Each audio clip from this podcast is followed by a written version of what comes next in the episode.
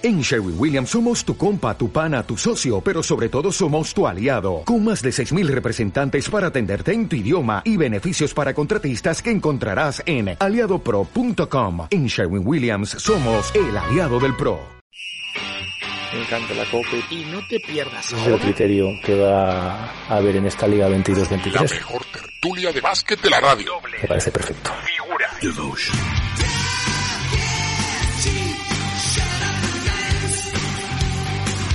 Es miércoles, hablamos de básquet.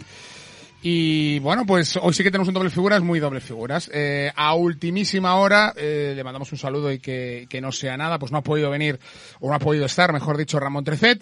Así que nos hemos quedado aquí. Juanjo Brizuela, ¿qué tal? Muy buenas. Hola, muy buenas. Eh, bueno, y aquí un servidor para, para poder hablar un poco de lo que ha sido estas dos semanas, porque al final el miércoles pasado era festivo, no tuvimos eh, doble figuras y, y en esta segunda edición de la temporada, pues hombre, nos encontramos con, con un Basconia que, que va, pues eso, con dos victorias en la Euroliga, con un partido en el Bues Arena en el que lo pasamos francamente bien, con una pequeña, vamos a decir, salvada, esto es más futbolístico que baloncestístico, pero mm, una salvada con la victoria en Zaragoza para en la liga eh, no estar pendiente todavía, ¿no? De, de, de cuestiones clasificatorias para la Copa y muchas cosas que teníamos que hablar también con Ramón Tercet, como, bueno, pues la nueva disposición de la Euroliga, está también lo de Luca Vildoza, que al final se dio estrella roja, precisamente eh, rival de esta noche en una jornada que es de doble, eh, en la Euroliga, que es de doble jornada, vamos, una, una semana de doble jornada. Bueno, y, y más, oh, y tenemos también el tiempo muerto de Vidorreta, que ese también era, era importante. Sí, sí, sí, sí, ya verás, Juanjo. Pero bueno, eh, en principio, eh, este, este Basconia en Euroliga, Juanjo, eh, tiene algo. Di que el juego interior ahora sin Nino es, es, es complicado, pero, pero tiene algo y, y lo está exprimiendo. Incluso Estrella Roja también, ¿no? Le podría darle un, un, toque, ganar en casa, que precisamente es donde tiene que hacerse fuerte, y empezar con tres victorias, jo, que, que saben muy bien, ¿eh? Si hay algún papel por aquí cerca, firmamos. Firmamos, firmamos, sí, sí, sí. Eso está claro. Firmamos. No, bueno, yo, yo creo que no solamente Euroliga, ¿eh? Yo creo que también tiene que ver con, con la corta trayectoria en ACB. Creo que el equipo, para mí, para mí el equipo tiene churas. Tiene churas, me tengo la sensación de que después de tiempo eh, el equipo reconocible y, tiene y tiene identidad. Yo creo que sabe, sabe a qué juega y sabe cuál, cuáles son cuáles son sus virtudes. Y luego por otro lado también tiene tiene claro eh, cuáles son sus, sus principales debilidades. Y a mí hay una parte de, este proceso de construcción en vivo y en directo, ¿no? que es la, la evolución de la temporada que tiene que ver con, con la amplitud de plantilla y la gestión del banquillo por parte de por parte de Peñarroya. Mm, me parece que es lo más me parece que ahora mismo me parece lo más destacable porque sabiendo que la temporada va a ser extremadamente dura, yo no sé la sensación que tendrás o que tendrán tendrá la gente que nos estáis escuchando ahora, eh, la Euroliga ha empezado a toda velocidad. Sí. O sea, no, no, no, no hay, no, hay descanso y no hay, y no hay jornada que nos encontremos con partidos que son trámites. Nada, nada. Aquí todos los equipos van a cuchillo. Entonces, viendo semejante nivel de, de competitividad y semejante nivel de, de intensidad que está habiendo en cada partido, pues va a ser muy importante que aquellos equipos que sean capaces de tener una rotación muy amplia, probablemente sean aquellos equipos que puedan estar en unas condiciones, yo creo que cerca, cerquita, cerquita de meterse en, en top 8. Todos los equipos se han reforzado precisamente para tener mínimo nueve o diez jugadores en rotación. Pero diez, no aquellas rotaciones de ocho jugadores pasó a la historia, yo estamos ya en las rotaciones de diez, y Vasconia es un equipo que está rotando a 10, a 11. Sí, sí. Está eh, rotando a todos. Lo está haciendo además con los que el año pasado eran debutantes, por Sí, así decirlo, sí. que ya tienen una edad, eh, que ya tienen que demostrarlo. Y lo van demostrando además eh, un partido uno, otro Sí, partido sí, otro, sí, que, no, no, no. que no viene mal para, para tampoco repartirse un poco responsabilidades, porque a pesar de que ya tienen una edad, pues todavía están empezando en esto del básquet, en esto de la Euroliga, mejor dicho, que es donde, donde está ahora mismo eh, el, el, el máximo rendimiento, ¿no? Eh, hablabas, Juanjo, de las debilidades, el juego interior. Yo creo que ese es el- Sí. esa es la mayor debilidad de Vasconia. Y las fortalezas, que yo diría que es el lanzamiento ahora mismo, o, o el tiro, ¿no? Vasconia está diseñado para ser un equipo que juegue de cara. Así de claro. Es un equipo que va a jugar de que juega de cara. De cara quiere decir que juega de cara al aro. No, no tenemos a ningún jugador que pueda que, que se pueda poner de espaldas en, en la zona eh, para jugar interior y a partir de ahí generar. Porque incluso Inoc mmm, no es un chico, es un chico que digamos remata muy bien. Eso remata es. muy bien, eh, hace muy bien el rol en, en el 2 el 2x2 y hace el rol largo, hace el rol corto. Eh, los partidos que hemos visto nos ha demostrado que el tiro de 4 o 5 metros ha mejorado bastante, bastante sí. respecto al año pasado.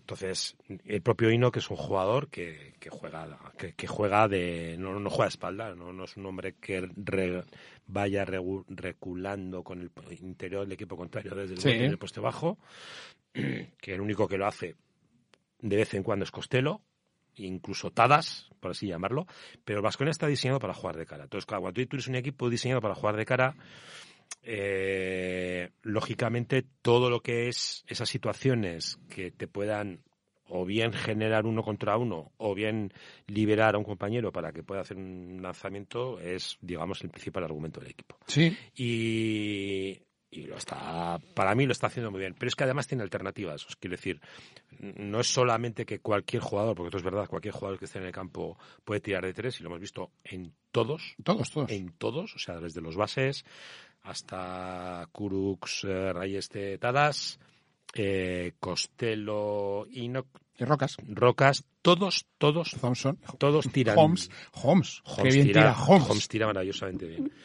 Entonces, eh, es una, es, es, su principal virtud. Esto tiene una, evidentemente tiene una ventaja y es que eh, cualquier ataque, la opción de tiro, tú no sabes dónde va a estar. Eso es. Sigue habiendo, puede, sigue, sigue habiendo jerarquías, que evidentemente estará la primera opción de tiro, que, que puede llegar a ser entre, estará entre Rocas, Thompson y Howard, y luego ya viene el, el resto de, del resto de la jerarquía. Pero cualquier jugador que está en el campo puede llegar a tirar, y esto es un problema para el equipo contrario, porque no sabes quién te puede lanzar.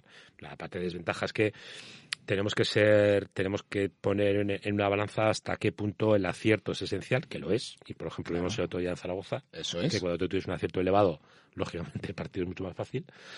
Y el problema es cuando no, no, no, que no vas a estar acertado, que puede llegar. Y en el caso en el que no estés acertado, ¿qué hacer? Que el equipo, ¿qué hace? Y ahí yo sí que veo que el equipo es vertical, es decir, eh, es un equipo que si no está acertado el tiro, el siguiente ataque es intentar penetrar, intentar buscar una, una, bandeja o intentar buscar algo debajo del aro con canasta y falta, pero siempre jugando de cara. Y a mí esa es, esta doble sensa, esta doble sensación. sensación, pero también un poco los recursos que tiene el equipo para jugar adelante, me parece que están, que están muy bien. Y hay una parte que yo creo que el equipo, para mí, debería explotar un poco más, y es que siendo un equipo que, que juega de cara y que depende mucho del tiro exterior, o que de alguna manera da prioridad al tiro exterior, creo que tiene que ser un equipo que ataque mucho más el rebote de ataque, que lo está haciendo en muchos partidos, pero creo que tiene que ser bastante más agresivo el rebote de ataque Sencillamente porque la ventaja que tú tienes al estar de cara es que cuando vas al tiro, vas precisamente de cara. Es decir,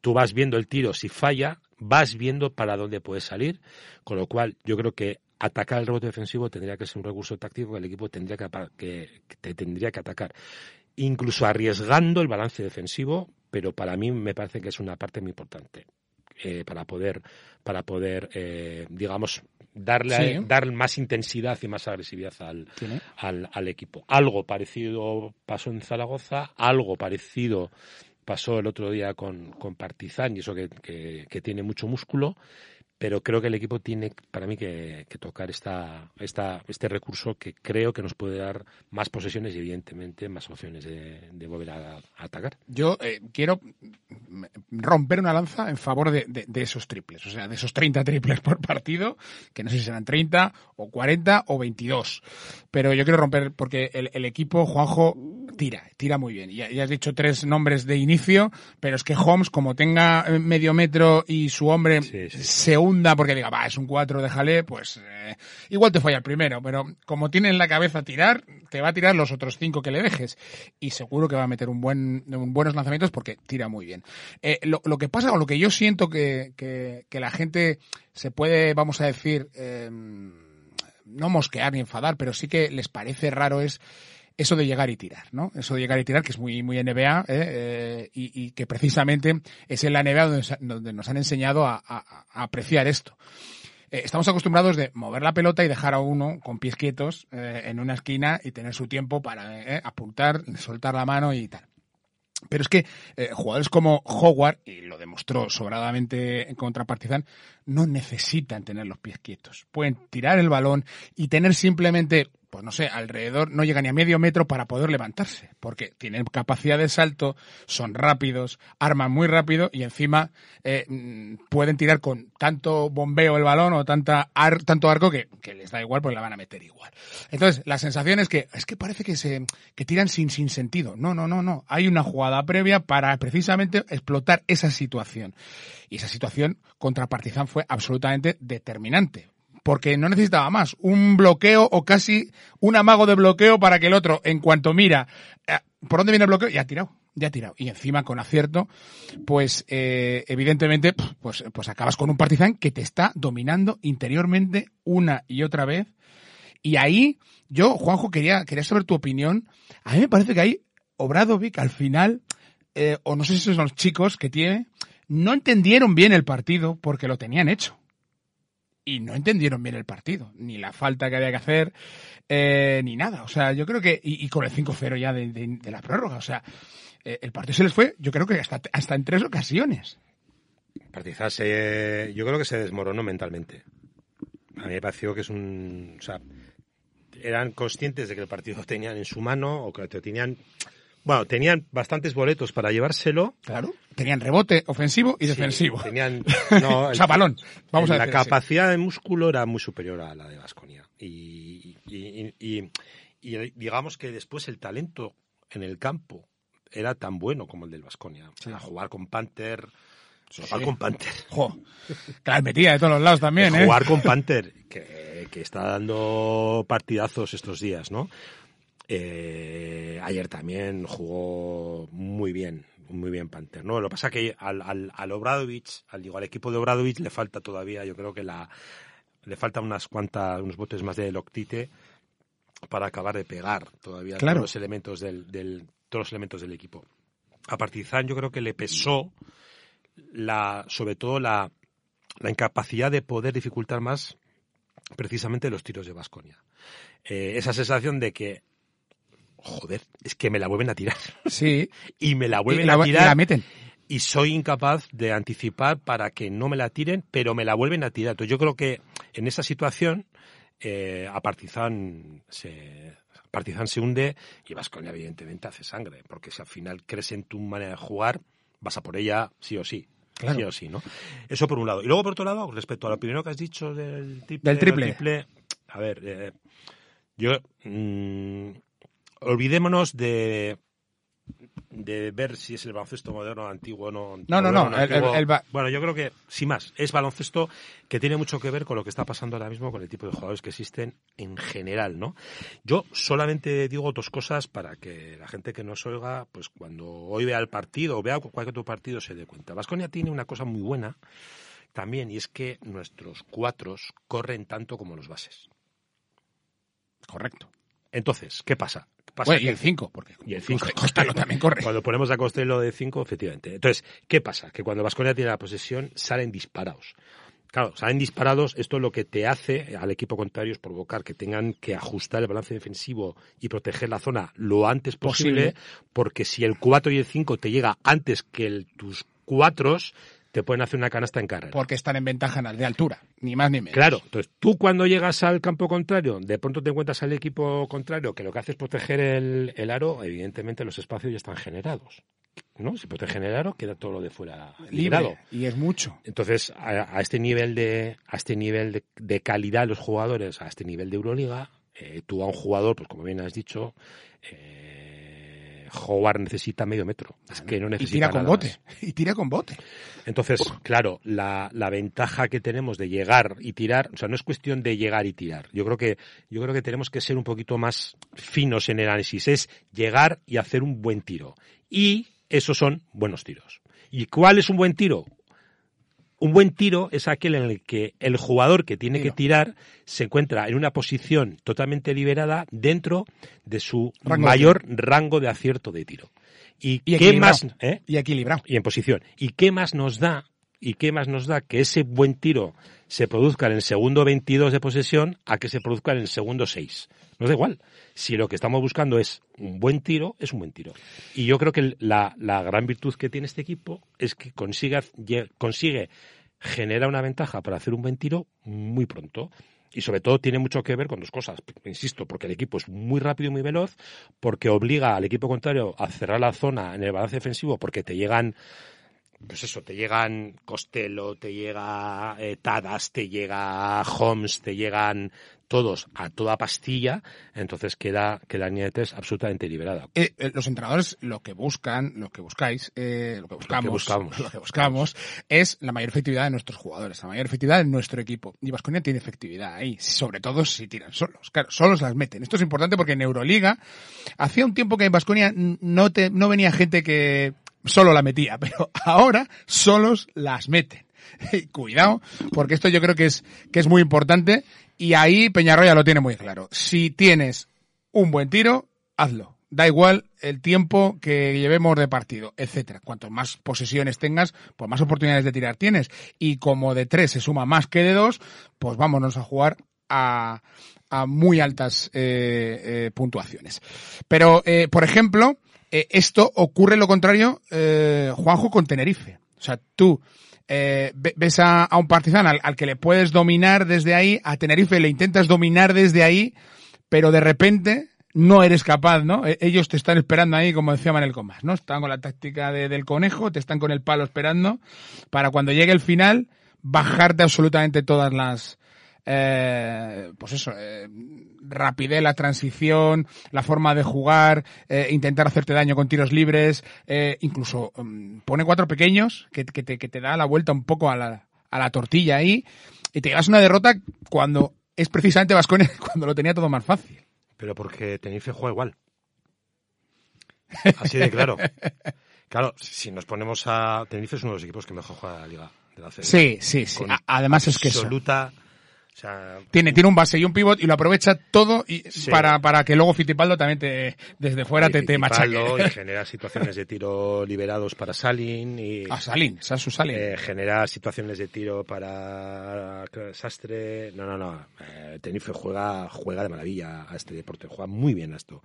Y juega este tipo de baloncesto que es como muy dinámico, como muy de generar la ventaja muy rápido y un baloncesto donde buscan, buscan mucho los espacios. ¿Qué pasa? Que el día de Tenerife, Tenerife es capaz de generar estas ventajas rápido y hacer los buenos tiros, porque todos los tiros de, de Tenerife son buenos, porque el Vasconia no llega. El Vasconia, el partido de Tenerife, yo no sé si por venir un poco apretado, cansado, Sí. no, no sé muy bien, pero al Vasconia le cuesta anticipar, a Vasconia le cuesta mucho anticipar eh, un pase del, del, del Tenerife Sí. y al final Tenerife acaba, acaba llevándose el partido jugando bien. O sea, yo creo que más que de mérito de Vasconia, creo que es meri- mérito de Tenerife, porque yo creo que hace un buen partido, pero es que juega igual Tenerife. La única ventaja, la única ventaja es cuando está Sermanidi, que por cierto, desde mi punto de vista, Tenerife juega mejor sin Sermanidi que con Sermanidi, desde mi punto de vista. Pero eso ya son cuestiones, no sé si son objetivas, pero las sensaciones de cuando tú ves el partido dices, "Bueno, pues yo prefiero que Sermani esté en el banco Ya. porque Tenerife juega más liberado, ¿no? Y nos, nos la hizo sin Servadini. Sí, sí, exacto. A eso- por eso voy. Y luego una cosa todo decíamos del triple. Sí, lo del triple. No, a Que- ver, que- es que estabas aquí consultando las estadísticas. Baskonia ahora mismo en Euroliga es el tercer equipo, el Tres, tercer, el tercer equipo en porcentaje de acierto Claro. de tres puntos, que es un 40%. Y Un tira equipo- muchos. Y tira O sea, mucho. Entonces, un equipo que te que es capaz de hacer un 40%, o sea, en Euroliga hay que superar el 33 siempre, Sí. siempre. Y si estás por encima del 40, y si el partido estabas- es tuyo. y si estás entre el 40 y el 50, y a un rango muy alto de tiros, es muy difícil. O sea, tienes que defender muy mal para, para no llevarte el partido. Pero estos son datos, es tan sencillo como, Sí, sí. como que para que un equipo meta dos triples, el otro equipo necesita una posesión más para poder empatar, no por superar. O sea, si quiere, si quiere superarnos, tiene que hacer dos posesiones más. Así de claro. Es un, un tema de sumas, no, no hay más, ¿no? Entonces, a mí me parece que arriesgado o no arriesgado, es verdad que creo que tenemos que medio despejar ¿no? la, la X del acierto, porque si no tienes el acierto hay que buscar alternativas y desde mi punto de vista Vasconia tiene alternativas para que cuando no está acertado buscar otra manera de jugar, ser un poquito más vertical hacia el aro y también lo está haciendo y me parece que, que de momento la idea no es mala. Yo creo que Peñarroya, aparte de esas, situaciones de hoy no entran, hay que buscar otra plan B, está intentando presionar un poco más atrás, cerrar el rebote para correr, porque es lo que hace muy bien precisamente porque los tiene todos muy rápidos y además incluso, bueno, pues a Rocas muchas veces hace de palomero. Que, que no está mal tampoco. Que no está mal, que eh, no está mal. Pero digo que, que atrás y atrás el equipo muchas veces hay momentos del partido en el que está muy intenso y hay momentos del partido que todavía no está intenso, ¿vale? Y ahí yo creo que tiene que, también, ¿eh? ¿eh? con la temporada va a tener que mejorar, sobre todo, sobre todo para, para, para finales de, año, donde ya la Copa del Rey está a vista y necesita tener eh, el plan A, el plan B y el plan C. El plan A ya, vamos, cerrado completamente. El plan B ya casi completado y el plan C a medio completar ya para poder ir con alguna opción, porque a un partido y con estos eh, triplistas y con estas gente rapidísima y que, que te puede romper en, en, un minuto, vete a saber qué puede pasar. Porque esto es así, la Copa del Rey, ¿eh? Sí, no, no, no. A uno, ¿eh? Luego en una liga donde ya tienes que meter más gente, etcétera, pues bueno, ya se verá, pero... Vasconia yo creo que tiene que... O sea, tiene que solucionar un, un, una situación de juego donde evidentemente es débil, que es cuando tienes un equipo interior con mucha fortaleza interior, eh, ver cómo defender. Además, Vasconia es un equipo que en defensa lógicamente por sobre todo por la configuración de por la configuración física de cada jugador de cómo es cada uno físicamente. Uh -huh. el molde molde físico que diría Gonzalo Vázquez sí pues el, en este molde son todos como muy parecidos entonces Vasconia lógicamente cada vez que hay un bloqueo cambia eh, cambia bien porque el cambio siempre con el interior va por delante y todavía yo creo que queda un poquito más de rapidez, un poquito, un poquito más de rapidez para ponerse más rápido por delante y que no pueda y que pueda negar el pase interior.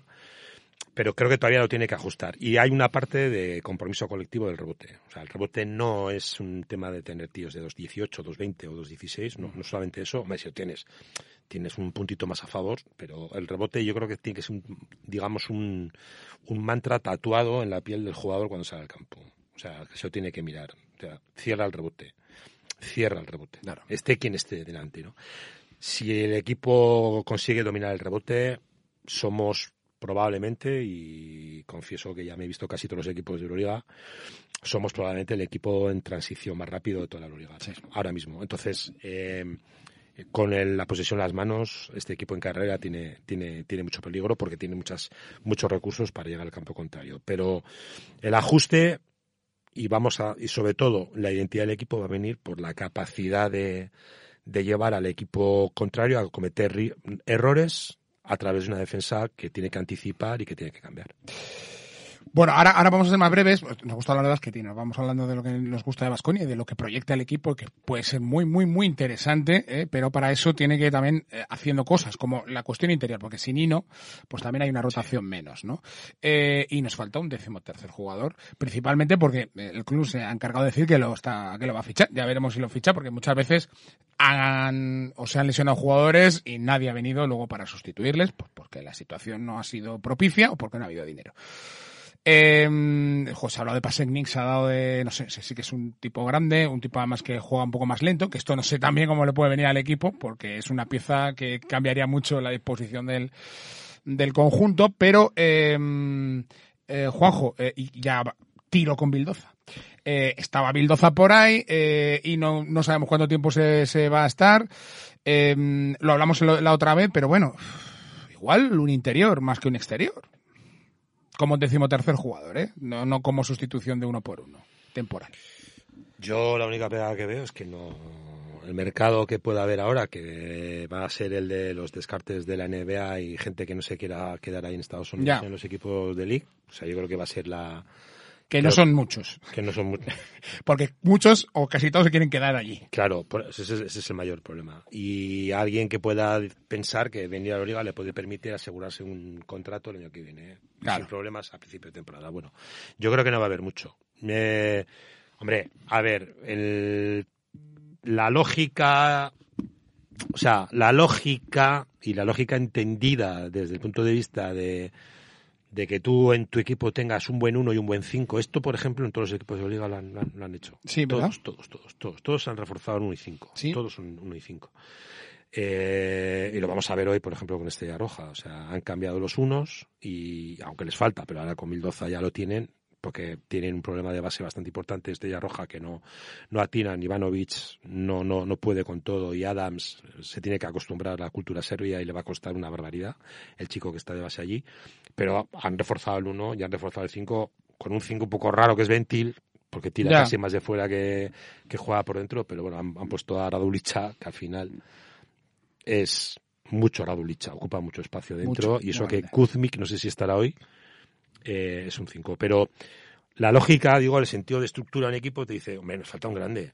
Y dices tú, "Pff, nos vendría bien. El problema no es que nos falte un grande. El problema es que el jugador que vaya a venir tiene que adecuarse a lo que A ya la es el a la estilo cultura que hay y a la filosofía que ya hay. es se, se tiene que incorporar a esto y tiene que tiene que sumar no tiene que sumar más y no tanto condicionar el ju- juego con su presencia Pasignis bueno otro nombre va pues estaría bien pues claro pues un tío grande pues está bien Es pero temporal. es que Sería temporal, con lo que además es todavía peor. Y me explico lo de peor. Digo porque para cuando se entere de lo que hay que hacer, ya ha vuelto Hino. no, no, y tú claro y tú tienes necesitas un jugador para que para que rinda ya, Ya. No decir mira te das a tres movimientos vamos a jugar cuern, vamos a jugar Sí. horns Sí, vamos cuernos, a jugar tal, sí, sí, arriba, bloqueas aquí. Vamos vas- a jugar esto Ya está. y te vas a aprender tres movimientos, pero sales ahora y los haces bien y no la y con perdón no la cagues. Sí. Eh, entonces, a mí yo la sensación es qué tipo de jugador tiene que rendir ya dentro de lo que el equipo ya es. Y a mí No mi sensación es que no encuentro. No encuentra. No, encuent- no, no, no sé, tampoco domino el mercado, Claro, pero, pero- no, no, me parece que no. Mm, yo sí que creo que otra figura, o sea, yo sí que creo que un, un 3-4 también con mano y que pueda complementar al equipo con Jedraitis, con, con Tadas, con Holmes y que pueda ayudar al rebote, nos vendría, nos vendría extraordinariamente bien. Pero sobre todo yo creo que un tío que tenga que tenga mucho físico, mucho físico, mucho físico, es decir, que sea muy atlético y que, y que con mucho músculo para poder aguantar a un tío de, de 2'10 de espaldas perfectamente y que luego tenga capacidad de salto para poder rebotear mejor o poder taponar. Eh, ¿Qué os diría? Eh, no sé, mm, un Singleton de hace unos años. Mm, Joder, Me gusta. Pero bueno. eh, pero que podía aguantar, que era un poco saltarín, pero es que luego además le dabas delante y la metía. La metía. Y aquí necesitamos tipos que la metan. Esto no nos olvidemos que este deporte va de cero en adelante y no va de 100 para atrás. Entonces, aunque el equipo tiene que mejorar atrás mucho para poder ser más competitivo todavía, esto va de esto va de notar. Y creo que necesitamos un tipo de esos también. Déjame tocar el tema Bildoza, porque a mucha gente le ha sorprendido la decisión de, de Luca de irse a Estrella Roja, precisamente, ¿no? Y, y teniendo en cuenta las eh, ofertas que tenía y las y los condicionantes también, ¿no? Que, que tenía además con Vasconia tras su salida en mayo. Eh, no, no es tan sorprendente que haya elegido Estrella Roja, No. al menos para mí, ¿eh? Eh, y, y ex- y me explico rápidamente, Juanjo, y luego me dices tú a ver cómo, cómo lo ves, ¿no? Eh, las ofertas que tenía era CSK, ahora inviable irse a jugar allá, que a él le gustaría porque es un equipo con prestigio, un equipo que paga bien y es un equipo que, que le va a dar además mucha, mucha, pues eso, ¿no? Preponderancia incluso, ¿no? En, en su propio país, ¿no? Está en el CSK. Pero no, ahora no se puede. Eh, Maccabi Tel Aviv era el otro equipo que apostaba bien por él, incluso con, con un buen sueldo o con dinero, pero, pero claro, ahí hay dos bases. Está Lorenzo Brown y, y está Wayne Baldwin. Y esto, para un hombre que lleva, como decía ayer, un mes parado, eh, más la lesión, más todo esto, esto es complicado hacerse ahí con un hueco eh, continuo, porque lo que necesita es jugar. Vale. Eh, era tres cuartos de lo mismo. O sea, te vas a, a, un contrato temporal que sí, vas a estar con Micic y a partir de ahí a ver qué pasa. Pues nada, va a volver Larkin y ya el juego del equipo al tercer año, al intentar ganar el tercer año consecutivo, va a ser Micic, Larkin. Y tú pues vas a estar ahí también pues un poco de comparsa, aunque te prorroguen el contrato temporal. Y Vasconia, pues eh, evidentemente ofrecía menos dinero. Pero menos dinero con una razón muy clara. O sea, de, eh, no sé si, a ver, yo sí tengo números de lo que debe cobrar o lo que debería pagar Bildoza a Vasconia por los derechos de en Europa pero no los tengo contrastados, así que no los voy a decir. Pero voy a decir una X. O sea, si eh, Maccabi le daba un millón, por decir una cantidad, que esta no es así, ¿eh? le daba un millón, eh, y la cláusula con Vasconia es de medio millón, pues Vasconia le ofrecía medio millón, diciendo, bueno, pues como vas a tener que ganar medio millón, pues lo que me debes con lo que te quitan, pues ganas lo mismo aquí en Vasconia, ¿no? Eh, el tema también para, para Bildoza era que aquí hay dos bases también. Y que se mete en una liga, Euroliga, y Liga CB. Muy complicada también para un hombre que empieza prácticamente de cero, que tiene que empezar a arrancar, ¿no? Y esto, y Vasconia además tiene una exigencia tan grande que como no arranques, pues ahí te quedas en el banquillo. Porque además eh, Peñarroya para noviembre ya tiene que tener los deberes hechos, cerrado todo y, no puede estar metiendo jugadores que no le funcionen desde el principio. No quiere decir que Luca funcione desde el principio, pero lo tiene más complicado. Así que no me ha parecido muy extraño esto. Eh, ahora bien, lo que parece extraño es que hayan firmado y no hayan dicho nada a Vasconia sabiendo que hay un documento firmado. Pero lo demás, eh, me parece que Estrella Roja puede ser hasta un equipo bien para un año intentar destacar y sobre todo a partir de febrero en adelante que Luca Vildoza sea el Luca Vildoza que, que pensamos. Eh, no lo sé cómo lo ves tú, has dicho todo. no, a ver, si vamos a razones económicas, el orden para mí sería eh, CSK, Fener. Claro, eso es. Perdón, CSK, Efes, Maccabi, Estrella, Vasconia. Eh, eso es. O, Mac, o Maccabi, Vasconia, Estrella. Eso es. Una cosa así. Si fuéramos a razones económicas. Y si fuéramos a razones de juego, yo tengo claro que de estas opciones, CSK sería, estaría también en el primero, pero Estrella, desde luego, Estrella Roja no tiene base.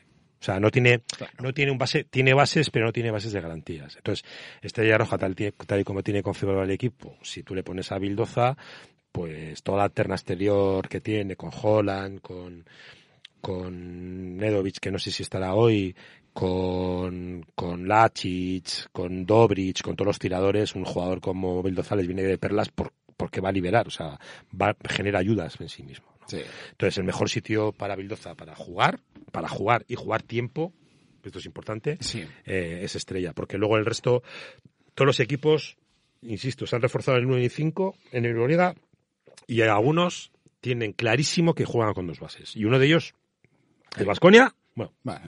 entendiendo que Howard no es mi base. Eso es, pero bueno. Pero, pero juega con dos pequeños. Eh, Maccabi juega con Brown y Baldwin a la vez.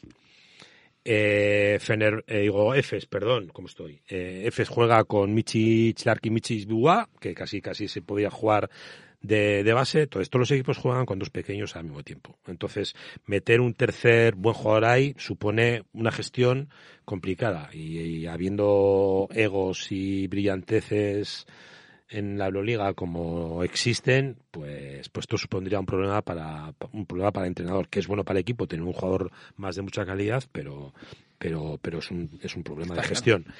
Y el sitio más lógico donde puede llegar a jugar, pues sin duda alguna era Estrella que le viene le viene como le viene de perlas le viene de perlas yo creo que a, sí ¿eh? a Bildoza es una pena que no está aquí porque yo creo que Bildoza aquí ya es que vendría con cierto galón con mucha credibilidad y supondría para mí yo creo que lo Hombre, positivo y con un nivel a un listón sí, sí, sí. alto no, no, por eso y no, si no. llegas al listón ahora de inicio sí, no sí, no, eso.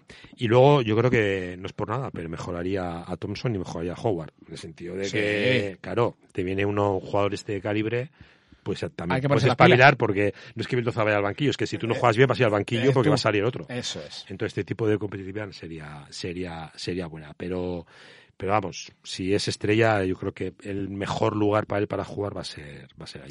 No, eh, hay otro dato también, ¿eh? Que Vasconia, claro que cabe Luca Vildoza, que no quiero decir lo contrario, cabe cabe, seguro, estupendamente. Quiero decir que también Estrella Roja le ofrece dos años, probablemente una cláusula de salida NBA fácil, tranquila. Vasconia no se lo pondría tan fácil para una segunda vez. O sea, me refiero que hay- habrá cosas ahí interiormente donde, bueno, pues mira, chicos, vamos aquí y si sale bien, pues estamos como poco dos años en Euroliga y luego ya miramos a ver si CSK quiere, Vasconia si quiere otra vez o lo que fuera, o NBA si me vuelven a llamar. Pero bueno, lo de la NBA ya es una cosa que se han emperrado los argentinos allí. Y bueno, pues el campazo pues lo ha conseguido a ultimísima hora y... A ver si juega hoy. A ver, eh, que por cierto, empezó la NBA. Qué bien, qué bien se mueven allí en la NBA con las retransmisiones, con los anuncios, etcétera. Eh, no tenemos tiempo para mucho más. Eh, hombre, para la versión extendida sí, pero bueno, lo de lo de la Euroliga, eh, Juanjo, los Miratos y tal. Aquí hay cambio ya total, ¿eh? De- Entendamos que la Euroliga es un negocio privado. Ah, eso, eso es fundamental. Y que, Y y que los- las decisiones tienen sus riesgos y que ellos evalúan los riesgos que tienen. Si ese país es tal o cual, bueno, pues yo asumo lo que pasa y si a mí los 60 kilos llegan y me convencen, pues oye. Yo no. A mí lo del equipo allí no me convence tanto, pero lo de los kilos. oye, Bueno, pero, millones pero hay que decir, a ver, eh, pues probablemente tendríamos que tirar de hemeroteca cuando la Euroliga vendió los derechos de transmisión a la empresa americana, ¿no? AMG, IMG, ¿no? IMG. Y dijimos, ah, joder, nos 10 hemos kilos. vendido y tal, 10 kilos. Claro, es que te ofrecen, es que te ofrecen seis veces más. Es que, vamos a ver, para un negocio privado es, es, es una barbaridad. Y, y, y probablemente una, una dimensión que ya la tiene la Euroliga, pero que evidentemente quiere reforzarla y ampliarla eh, mucho mayor. Entonces, yo creo que tú, tú como gestor, si nos pusiéramos en el papel del directivo, de pronto tienes seis veces más ingresos, evidentemente puedes hacer muchas más cosas con ese dinero y por repartir para los equipos que se puedan reforzar y que puedan, puedan Competir un poquito también. competir y que la gente no se vaya a China a jugar, no se vaya Claro. a la NBL de Australia y no se queden en la de League de la NBA. Entonces, yo creo que eso sería eso sería bueno. Hombre, a Ahora, cambio, tenemos lo de la cuestión de los derechos eh, fundamentales, humanos, etcétera. Estaremos cerca de renovar los derechos televisivos, estamos cerca del final de Eso la es. licencia SAS. También Y es tenemos importante- también lo que las Final Four, probablemente no, seguro, allí, en, en Emiratos, ¿no? Y, y luego la posibilidad de un equipo allí donde a siete horas de vuelo. Bueno, eso yo creo, claro, tú cuando dices, mira, yo te doy tanto dinero, pero quiero todo esto, no deja de ser una carta de negociación. También, ¿eh? O, o una Que yo- partida que luego ya No, sé que voy a Luego, recortar. si tengo que quitar algo, va, pues igual sí, del equipo es un poco que me, se me ha ido un poco la pinza, pero, pero, pero bueno, te quiero decir que tampoco, bueno, no sé si Hombre, podré- siete horas de vuelo, no sé si- imagínate, ¿eh? No sé si podré ir a un vez a Dubái a ver la Final Four, pero no estaría mal verla allí. Pero yo creo que la, yo creo la Euroliga tiene un deber que es todavía mejorar más el producto. Eh, Ayer vimos cómo la NBA anuncia el suyo y todo lo que ha hecho para esta nueva temporada y te das cuenta que por qué es la mejor, una de las mejores ligas del mundo de todos los deportes. O sea, es- está clavado. Está clavado. O sea, ¿se puede hacer mejor? Pues probablemente estén pensando ya cómo va a hacerlo mejor el año que viene. La Euroliga tiene mucho que mejorar todavía y no está mal, pero todavía tiene mucho que mejorar. Tener esta fuente de ingresos le puede permitir mejorar, pero tiene muchos debes, ¿no? Eh, La Euroliga quiere el mercado francés, con todo lo que supone, no le vale con Asbel y con Mónaco, está haciendo un esfuerzo muy importante en París, ¿no? La Euroliga quiere Londres, eh, quiere reforzarlo, ha conseguido Alemania con proyectos estables, eh, Sí, ha sí. conseguido Italia con proyectos estables, Italia emergente, además. entonces eh, va a recuperar Grecia con, con un Panathinaikos más serio este año. Bueno, yo creo que todavía la Euroliga tiene deberes para que haya piezas importantes o ciudades importantes dentro de su proyecto.